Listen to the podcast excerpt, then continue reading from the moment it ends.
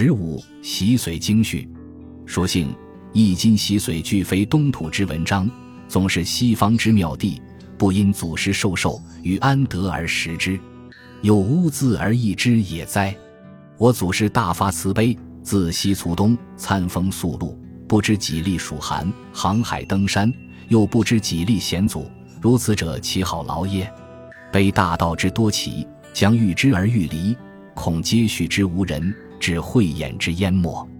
遍观诸教之学人，贤逐末而忘本，美在教而泥教，谁顺流而穷源？忽望霞淡，白光灼天，只有在道之气，可堪重大之托。此祖师东来之大义也。出至陕西敦煌，遗留汤钵于寺。次及中州少林，面壁夫家九年，不是心系参悟，亦非存想做工，总因因缘未至，孤静坐久留，以待智人参求耳。即祖师世人为第一义谛，闻者多固执素习，不能领略。再请于何人思，性尽至人，耳提面命，顿超无上。正转正觉，得一金洗髓二智，洗髓一身，精进无机，初学难解，其效亦难，知是为末后之究竟也。及其成也，能隐能显，串经透实，脱髓圆通，虚灵长活，聚而成形，散则为风，然未可一蹴而至也。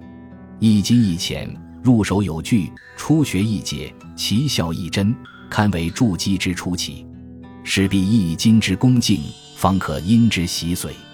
禹德失传，习易筋以效，将易筋原本一致，藏之少林壁间，似有远者得之，为洗髓一致，付之一钵，远游云水，后宫行之。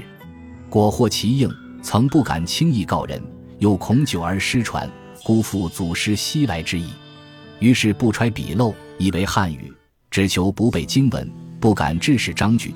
根据经详译于后，并为序言于前，以四智者之玩味而有德也。是会可谨叙。